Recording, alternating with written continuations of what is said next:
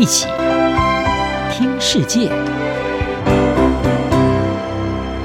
欢迎来到一起听世界，请听一下中央广播电台的国际专题报道。今天要为各位播报的中国专题题目是：中国重塑人民记忆，抗疫写进教科书，掩盖错误政策。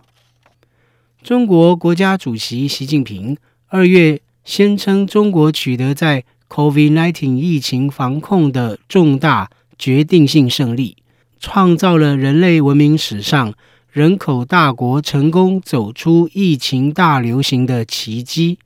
并强调，此前调整防控策略完全正确。新冠疫情于三年多前首次于中国湖北省武汉市爆发后，迅速扩散至世界各国，引发全球疫情大流行。中国在疫情爆发之初，想要隐瞒疫情发生的错误做法，以及中国至今仍拒绝配合国际间的溯源调查。令人难以接受北京的官方宣传。根据四月底的网络讯息，一名初中八年级历史老师在抖音发表一段影片，表示新冠肺炎已被写入新版初中八年级历史课本。英国广播公司的报道指出，这是中国首次在小学历史教科书提及应对新冠疫情的叙述。这段抖音影片引起中国网民热议，并且至少已有一点七万则留言。有人附和感慨：“我们不仅是历史的见证者，更是参与者。”也有许多网民嘲讽说：“教科书里的每个字，似乎都在嘲笑我们痛苦的三年。”日本读卖新闻的报道也引述网友说。我简直不敢相信教科书的内容。地球村空间杂志的一篇文章分析，中国如此快速地将所谓新冠疫情的成果纳入历史教科书，令学者们感到惊讶。学者认为，现在确定疫情大流行对中国和世界的长期影响还为时尚早。一些学者。也批评教科书内容的叙述，试图掩盖中国最初在处理新冠疫情时曾犯下的错误。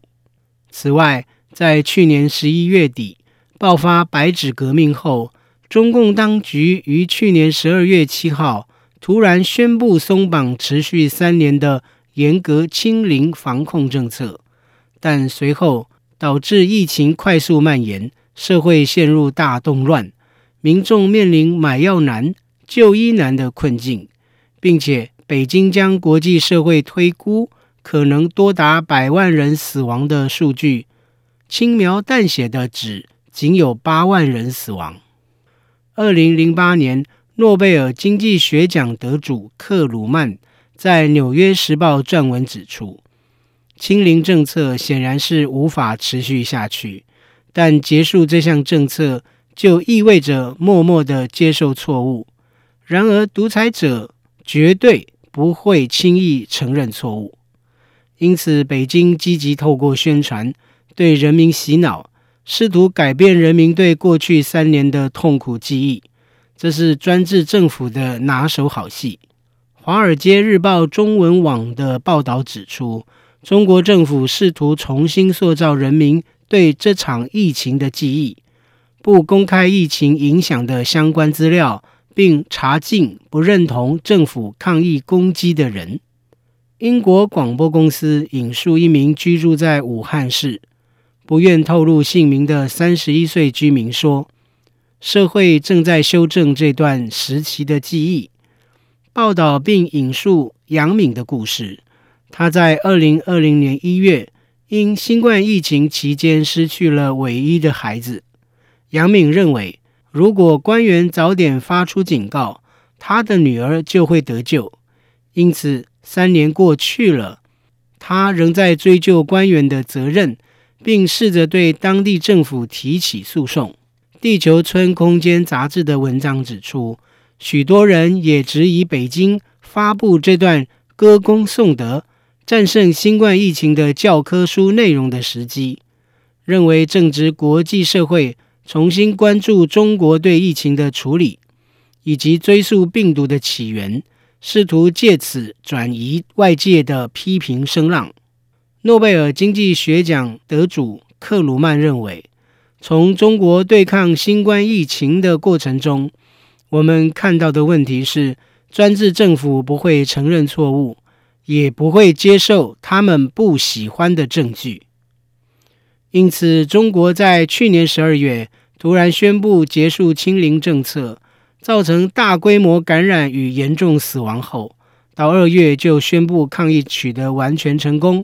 并接着写入初中教科书，目的就是为了大肆宣扬虚假的攻击。借此掩饰三年多来的错误防疫政策。以上专题是由张子清撰稿播报，谢谢各位的收听。